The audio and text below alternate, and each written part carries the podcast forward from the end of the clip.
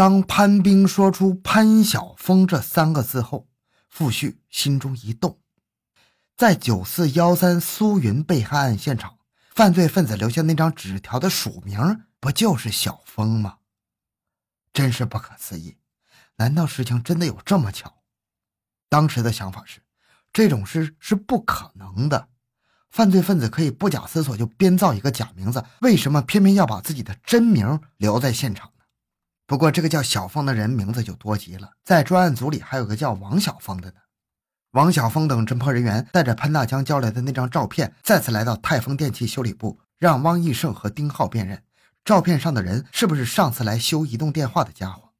那是一张几年前拍的照片，照片上潘晓峰站在一个旅游风景点前，惬意地微笑着。汪义胜和丁浩拿着照片左看右看，越看越觉得不像，最后两人都摇了摇头。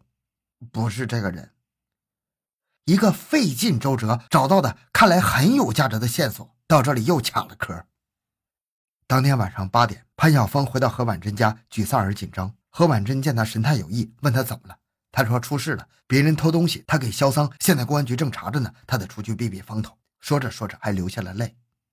其实何婉珍是有预感的。今天，当潘晓峰一天之内给了他两枚金戒指后。他就感到情况很不一般。他曾经问：“这俩戒指值多少钱呢？”潘晓峰说：“两个加一起不到一千块。”稍婷又补了一句：“你放心，这东西不是抢来的。”但是何婉珍听出来话里有话，她猜想这戒指不是好来的。不过她对此倒不在乎，她担心的是她从此失去这个比她小八岁的男人，便问。你要去哪里啊？能对我说不？潘晓峰说：“哎，去丹东，然后去河北。河北有两个客户在等我呢。”当天夜里，他带着六百多块钱走了。专案组并没有因为两个辨认照片的人否认了潘晓峰而消除对他的怀疑，因为他的疑点实在是太大了。侦查员们认为，潘晓峰的照片是几年前拍的，当时他正处于相貌变化较大的青春期，加上衣着的改变。辨认者是很难做出肯定的结论的。二十五日，在关键时刻，指挥部果断做出决定，对潘晓峰的家进行搜查。搜查中，侦查员反复做潘晓峰家属的工作。张玉春和潘宇母女俩交出了潘晓峰送给他们的金戒指、金耳环、金项链和手表等物品。侦查员一一找到那些被害人的亲属，让他们辨认这些东西是不是被劫之物。当那条带着小坠的金项链拿给串联三号的一位被害人韩玲的丈夫看时，他的双手抖动起来，泣不成声地说：“这是我爱人的这条项链，是一九九一年三月我在广东八百七十块钱买的。后来我出国给他带回来这个坠儿，你们看，它的这个正面是泰国小佛，背面有一条 S 型花纹。这东西确实是我爱人的呀。睹物思人。”他的悲泣令在场的办案人员无不为之动容。犯罪证据的获得，终于使串联三号公安的侦查有了转折性的突破，认定潘晓峰就是那个血债累累的杀人狂魔。对案犯采取行动，刻不容缓。他一天不归案，就是社会多一天的不安全，很可能继续杀人作案。但是潘晓峰现在在哪里呢？潘大江、张玉春夫妇对儿子的栖身之处一无所知，他们向侦查员所能提供的只有 BB 机的那个号码。结合潘大江讲的情况分析，案犯已经逃遁了。办案人员对潘晓峰的亲属晓以大义，趁以利害，耐心地做思想工作，终于使他的妹妹潘宇交出了一张纸条，那是何婉珍留给潘家的，上面写的是他的住址。专案组立即行动，搜查了何婉珍的家。搜查中发现了潘晓峰穿的一双四十二号先例高牌白色皮鞋，送刑警支队做技术鉴定。技术人员将其印记与从九四九幺九凶杀案现场旧地毯上提取的灰色鞋印相比对，发现两者鞋底大小、花纹、形状、种类相同，前掌下沿中部缺损大小、位置、形状都相符，无本质差异。据此得出结论：九四九幺九案件的犯罪分子就是穿该鞋的潘晓峰。何婉珍交出的金戒指、金项链和狐狸围脖都认定是串联三号公案的赃物。何婉珍说，她不知道潘晓峰的去向，但是交代了潘晓峰对她说要去丹东、河北的话。他又说，今天下午两点左右，潘晓峰打来了电话，说他已经到建平了。我问他什么时候回来，他没说。我问你带的钱够了吗？他说用钱的时候再用电话联系。何婉珍家中没安电话，他使用的是他家附近的一部公用电话。当然，这部电话和何婉珍的家都已经受到了警方的控制。何婉珍交出了潘晓峰一张留言条，上面写：“真，我走了，我对不起你，你要好好的过日子，等我回来。”何婉珍说：“他是在他入睡后走的。”办案人员看到纸条后感到愤慨，就是这个家伙先后极其残忍地杀害了九个无辜的女性，毁灭了一个又一个温馨幸福的家庭。可是他对自己的姘头却是温情脉脉，儿女情长。潘晓峰真的去丹东或者建平了吗？还是虚晃一枪呢？潘家的亲属比较多，有的是在农村，他是否去那儿了呢？为了捉住他，不能吝惜警力，要确保万无一失。指挥部派出了七路人马，吩咐丹东、苏家屯、建平、新民等地缉捕潘晓峰。在潘大江家中，愁云密布。事已至此，潘大江意识到了儿子罪孽的深重，心里十分难过。二十五日中午。他再次面临法律与亲情的抉择，经过激烈的思想斗争，终于向公安机关报告。今天中午，他的妻子在学校接到一个电话，是潘晓峰打来的。他说：“妈妈，我想你啊。”母子俩都哭了。张玉春回到家，把这件事对丈夫说了，又伤心哭了许久。侦查员问：“潘晓峰从哪里打来的电话？”他说：“是在辽宁。”嗯。他在辽宁有什么亲戚朋友？他的一个表弟叫吴明，在辽宁省邮电学校上学。专案组分析，潘大江报告的情况是可信的，于是兵发辽宁。办案人员在邮电学校宿舍找到了吴明。吴明说，二十五日十一点四十分左右，他在学校门口见到了潘晓峰，说来看看他。吴明当时问：“你还要上哪儿去啊？”“嗯。”去丹东，去那儿干什么？办点事儿。你哥不走啊，就得死在这个地方啊。你你犯什么事儿了？哎，犯点小事儿。你什么时候毕业？三年以后。嗯，三年以后我就回来了，到时候我的事儿也就消了。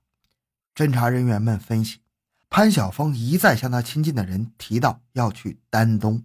这说明丹东应该成为追捕案犯的重点地区，于是指挥部向丹东增派了力量，并在本地的火车站设网以待。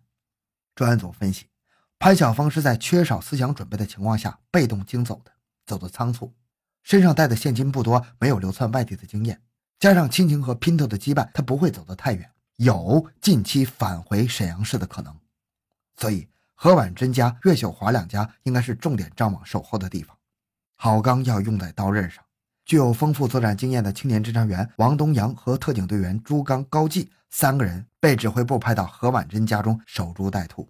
进驻何家已经两天一夜了，王东阳他们一直没怎么睡觉，困极了就轮换着打个盹，吃喝拉撒都要在屋里解决。但是为了擒住杀人狂魔，他们分分秒秒都保持着高度的警觉，没有丝毫的松懈。和他们三个人在一起的还有户主何婉珍。刑警人员们允许他有小范围的活动自由，虽然他还不了解案件的详情，但是已经知道潘晓峰是个杀人犯。没想到这个就使他不寒而栗。原来还以为他不过是偷偷摸摸而已，没想到还背着人命。他送给他的那些戒指、项链、狐狸围脖，都是从被他杀死的女人身上扒下来的。二十六日中午，又到做饭时候，何婉珍拿起铝盆到外面接水。她刚走出房门，一抬头，远远看见一个身材高大、神态紧张的男青年向她这边走来。呀，是他！虽然心里有些慌乱，但他没有忘记公安人员事前的叮嘱，什么也没说，赶紧转身返回。对在屋里守候的干警说：“哎呀，他他他回来了！”王东阳等人当然知道何婉珍所说的“他”指的是谁，当即振作起来。王东阳飞快地闪到门后，悄声命令两名特警抽出手枪，咔咔两声子弹上了膛。屋外来者果然是潘晓峰，那个杀人不眨眼的恶魔。他在外面流窜了两天，却怎么也跑不远，好像总是有无形的绳索在牵着他。他自以为行踪诡秘，便在惴惴不安而又心怀侥幸中溜了回来。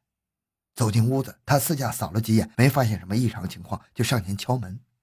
那门应声的起开一道缝，他一愣神，伸进脑袋就向屋里看。就在这时，王东阳猛地双手出击，一只手抓住潘晓峰的上衣，另一只手抓住他的右手，一猛劲儿的把他半个身子拽进了门槛。紧接着，王东阳顺势摆臂，用尽全力顶住房门，将潘晓峰半个身子死死地压挤在门缝中间。潘晓峰暗叫不好，拼命向后挣扎，怎奈那门把牢牢地把他挤住，出不去呀！王东阳两只手铁钳般的把他抓住，紧紧不放。他纵然背生双翅，也是难以挣脱呀。说时迟，那时快，朱刚、高进两个人一起冲过来，将黑洞洞的枪口顶到他太阳穴上，喝令。不许动！王东阳顺势将他按倒，生擒活捉。恶贯满盈的杀人狂魔终于落入法网。经检验，潘晓峰的血型为 O 型，唾液也是 O 型，指纹与足印鉴定证明潘晓峰就是串联三号公案的案犯。在看守所里，潘晓峰面对公安预审人员，先是拒不承认杀人犯罪，继而装出一副硬汉的样子，不打自招的说。我准备离开这个世界，什么事情对我来说都无所谓了。可是，在第二次审讯时，在充足的证据面前，他就不得不供认了一系列罪行。他说：“我在街上瞄准的被害人都是三十多岁的单身妇女，她们身体条件差。我一直跟着他们到家，他们进屋之后，我在外面听动静，看屋里有没有别人。如果没有别人，我就用电业局查水表，楼下的邻居看看厕所漏不漏水。”等等借口把门骗开，进屋之后，我先杀后抢，不留后患。听着这个犯罪分子的供述，令人不寒而栗。潘晓峰说：“一九九三年十一月十一日第一次作案之后，在被害人出殡时，他曾去看过，看到被害人的家属们哭得那么伤心，我心里也不大好受。当然，没有人相信这假惺惺的表白。”潘晓峰在此之前没有犯罪前科，他人生二十四年的履历非常简单，用百十个字就足以写完。概括说是小学、中学、工厂停薪留职、经商。可是忽然之间，他像着了魔似的大开杀戒，以极其残忍的手段实施犯罪，而且一杀不可收拾，平均每个月就要干一个案子，杀一个人。如果不是公安干警将他捉获，不知道还有多少人要死在他的绳套与菜刀之下。沈阳市中级人民法院审理查明，潘晓峰从1993年11月到1994年11月这一年期间，先后尾随妇女入室杀人、抢劫作案九起，其中一起未遂，共杀害妇女九人，奸尸四起，抢劫财物折合人民币6.94万元，除了给亲属四千元外，全部挥霍掉了。1995年1月18日，沈阳市中级人民法院召开公判大会，以故意杀人、抢劫罪判处潘晓峰死刑。剥夺政治权利终身，刑场上的一声枪响，结束了这个罪恶的生命。好，这个案子讲完了。小东的个人微信号六五七六二六六，感谢您的收听，咱们下期再见。